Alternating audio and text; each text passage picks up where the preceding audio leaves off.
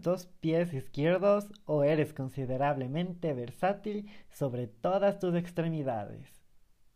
Mira, hay una incógnita tan simple, pero que a muchos nos deja sin qué responder. ¿Por qué bailamos? Ok, intentemos responder. Primero, la definición. Mover el cuerpo y las extremidades con ritmo siguiendo el compás de una pieza musical. ¿Qué tan precisa es esta definición que es el primer resultado de Google? Muchos animales se mueven de una forma peculiar por diferentes razones. Las abejas lo hacen para comunicarse entre sí y los delfines lo hacen para impresionar a su misma especie. Aún así, no están siguiendo el compás de una pieza musical y muchos lo describen como un baile. Podemos concluir que bailar es mover el cuerpo y las extremidades con cierto ritmo. Ahora que ya vimos las razones por las que hacen los animales, y en sí no es tan diferente de los humanos. Principalmente el baile es una acción que naturalmente nos causa placer porque a nuestro cerebro le encanta percibir este tipo de cosas. Sincronización y patrones. Y esto no termina aquí, porque la música es un plus para potenciar esa emoción. Estamos muy contentos de que nos acompañes hoy. Nosotros somos eclipses estelares y el 8 es todo lo positivo, poder y fortaleza.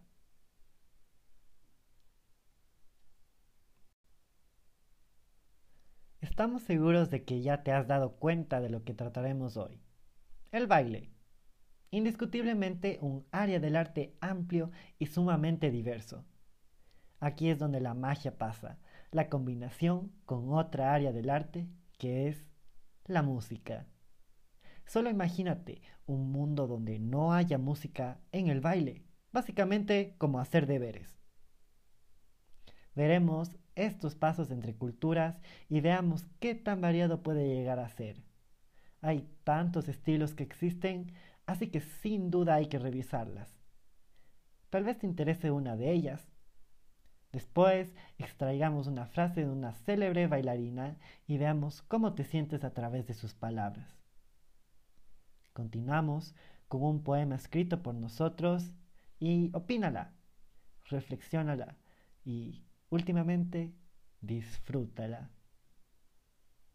Terminemos esta pieza con algunas preguntas y reflexiones, como siempre.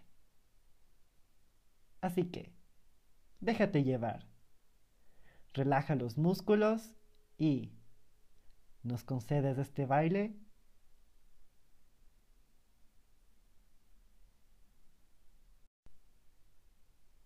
Ahora te preguntamos, ¿hay límite de edad para bailar? No, exactamente, no la hay. Una persona puede bailar desde sus inicios de vida hasta ser adultos mayores. De hecho, bailar trae muchos beneficios. Mejora la motricidad gruesa, que es básicamente la habilidad de realizar movimientos como levantar una pierna o agitar el brazo. Bueno, Tú me entiendes. Está relacionada con el equilibrio y la coordinación. Otras habilidades que se relacionan con el desarrollo del cuerpo sería la flexibilidad y la resistencia. También reduce el riesgo de caídas y lesiones, que podría afectar la realización de actividades diarias. Esos no son los únicos efectos que hacen al cuerpo, hay más sino también la capacidad de fortalecer los huesos y ayudarte a perder peso. Viéndolo en una forma más social, puede ayudarte a establecer lazos con otros, aumenta tu autoestima y mejora la percepción que tienes tanto de los demás como de ti mismo. Ahora, con lo emocional que sin duda es un pilar muy importante en la vida. Reduce lo que es el deterioro de la capacidad mental, o sea, la demencia, elimina el estrés y aumenta el nivel de energía. Después de innumerables beneficios que nos ofrece el baile, a continuación, oyente, te brindaremos algunos datos curiosos acerca del baile que tal vez no sabías. De acuerdo a un equipo de investigadores de la University College London, en nuestro cerebro existe un sistema espejo que responde cuando vemos a un bailarín hacer una pirueta, sin importar que estemos o no estemos entrenados para realizar aquel movimiento. Las neuronas están afinadas para el repertorio de movimientos propios de cada individuo. Por lo tanto, se concluye en que atletas y bailarines podrían continuar entrenando mentalmente cuando sufren una lesión física. Los estilos de baile más famosos en el mundo son el hip hop, la danza de vientre, la salsa, el flamenco, el baile de salón, el tap, bangara, que es un baile creado en honor de la primavera procedente de Pakistán y el norte de la India. Break dance, danza irlandesa, ballet, bachata y twerking. Los bailarines más famosos antiguamente fueron Martha Graham, por crear su gran técnica de la contracción y relajación. Eric Hawkins, conocido como el aristócrata del baile, y por también haber revolucionado la danza moderna, alejándose de la realidad y empleando en cambio el misticismo y los rituales. Pearl Primus, quien fue una bailarina y coreógrafa afroamericana, nacida en Trinidad y Tobago. Lo que cabe destacar de ella es que ella fue quien reunió culturas entre sí en sus obras, y así pudo luchar contra el racismo que existía en la época. Las coreografías que han dominado principalmente es en el mundo del ballet. El Cascanueces, Romeo y Julieta, La Bella Durmiente, Don Quijote, Lago de los Cisnes, Giselle, Le Sacré du Printemps.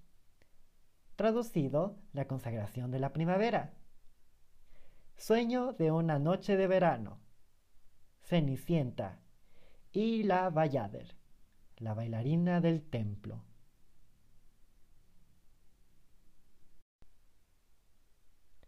El baile nos trae muchas alegrías, como mejorar tu salud física y mental pero también puede lograr que conozcas al amor de tu vida. O simplemente hagas un buen amigo. Es lo más probable. En fin, no importa qué estilo te guste bailar más, ya sea algo clásico como el ballet o algo más fresco y moderno como el hip hop, al final vas a salir beneficiado. El tango, el ballet, el hip hop y el flamenco son cuatro de las danzas más famosas del mundo. Es posible afirmar que muchos han presenciado una presentación en vivo de por lo menos uno de estos tipos de baile. Pero decidimos no enfocarnos en estas danzas. No, esta vez vamos a darle el escenario a una danza no muy conocida. ¿Por qué?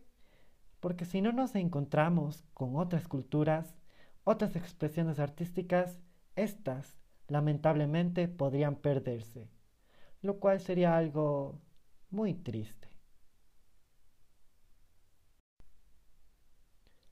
La danza en la que nos vamos a enfocar es la dabka, zapateo en árabe, procedente de Medio Oriente, para ser más específicos, de Líbano y Palestina. Varios estudios afirman que la dafka no fue originalmente una danza, sino que nació debido a la reparación de casas, particularmente los suelos. En el trabajo de cubrir las grietas y dejarlo uniforme, los hombres pisoteaban el suelo de barro resquebrajado. Para que esta tarea no fuera tan aburrida y monótona, se inició la costumbre de cantar y bailar, creando así la dafka. A pesar de sus simples orígenes, este baile también es ahora un ritual asociado con la primavera y se practica especialmente en bodas y bautizos. Usualmente esta danza es de carácter masculino, aunque también la practican mujeres. En varias zonas se realiza la danza por separado, cada sexo independientemente del otro. Cada danza tiene sus características que la definen. En este caso es que la dafka es una danza grupal, pero el grupo es reducido. Por lo general se requiere entre 6 y 15 bailarines, que se dan la mano o se agarran de los hombros en semicírculo y hacen una serie de pasos simples. La persona que se encuentra en uno de los extremos es el líder. Su rol es llevar la iniciativa del baile y en su mano libre sostener un distintivo, usualmente un pañuelo o una vara. A diferencia de otras danzas grupales, en la dafka el grupo de baile no sigue pasos fijos, sino que se mueve de manera improvisada, y a lo largo de ella se realizan zapateos, gritos y aplausos. En ocasiones, cuando se acaba la dafka colectiva, el líder continúa bailando, completamente solo.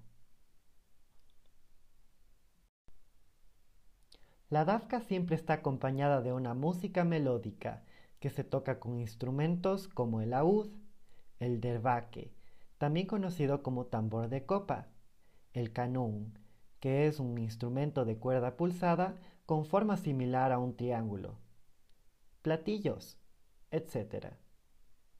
Usualmente estos instrumentos son acompañados por un cantante, quien es el encargado de iniciar el ritual de la danza. Sin duda alguna, podemos decir que la dafka es un baile que tiene un alto carácter histórico y cultural, como la gran mayoría de danzas.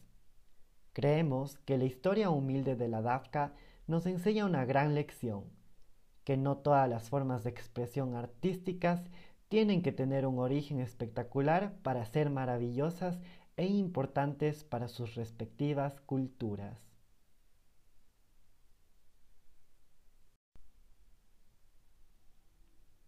A todo el mundo le da igual tu habilidad para bailar bien. Levántate y baila. Los grandes lo son gracias a su pasión. Martha Graham Martha Graham fue una bailarina y coreógrafa de Estados Unidos. Se puede decir que ella fue quien dio inicio a una nueva era de la danza contemporánea, moderna. Esto lo hizo con Steps in the Street, una obra que trajo al escenario los serios problemas que experimentaba el público en general de manera dramática. En ella se basan los principios metódicos de la danza moderna. A este grupo de principios se les asigna el nombre de técnica Graham. Se basa en los principios de tensión, relajación, espasmos y contracciones musculares, estiramientos y tirones. Esto se codifica para demostrar un gran abanico de emociones humanas.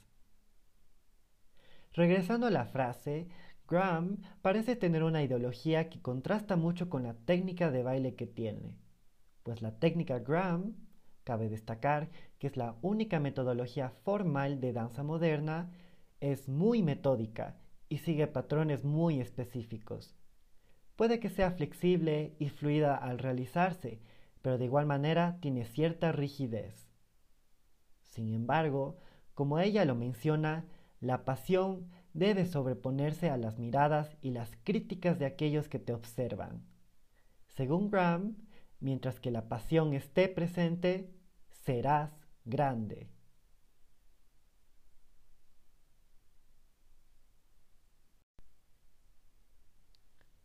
¿Cuál es tu mayor temor? No necesariamente debe ser uno solo. No creo que muchos tengan solo uno. Escucha, a nosotros nos da miedo muchas cosas, como son los desastres, las violencias, las guerras y los sufrimientos. Y eso que solo mencionando algunos. ¿Por qué tanto de ello si existe el cariño, el amor, la empatía? Uno diría que no existe alguna conexión entre estas. Bueno, aparte de que son palabras. El punto es más profundo que eso. La relación entre estas palabras opuestas es la interacción. Con ellas se involucran uno o más seres. Bueno, el tema del poema de hoy ya lo mencioné, es la interacción. Con ello recito lo siguiente. Tú, yo. Mira el techo. ¿Por qué? Solo mira. Qué suave está el agua, ¿no? ¿Tú qué dices? Si esto no es agua. Tómame la mano.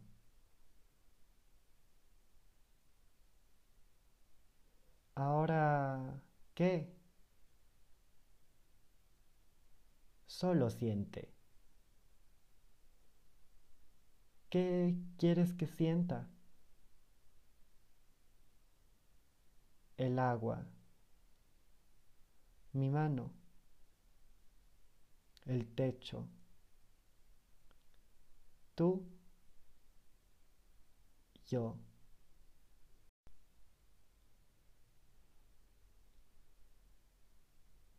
¿Fue muy corto? Bueno, al parecer los poemas son muy flexibles. Cortos, largos, pero al final dan un mensaje. ¿Qué opinas? ¿Qué puede ser considerado un poema y qué no? ¿Quién crees que lo decide?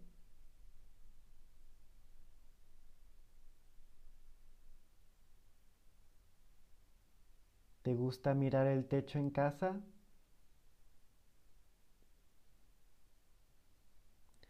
¿Crees que una interacción puede llegar a ser un poema? ¿Por qué sí o por qué no?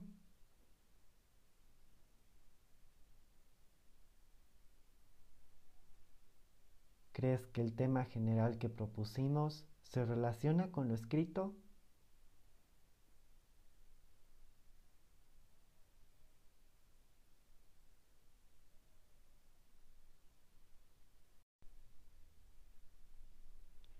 Este baile pasamos por varios escenarios. Pasamos primero por los positivos del baile y su naturaleza. También cruzamos por algunas curiosidades que nos hace pensar que es bueno saber. Adicionalmente, aprendimos la DAFCA para darnos un enfoque internacional. Nosotros analizamos la frase icónica de Martha Graham, que sin duda inspira. Bueno, al menos a eclipses estelares. Antes de concluir, escuchamos un breve poema que esperamos que sea de gran impacto.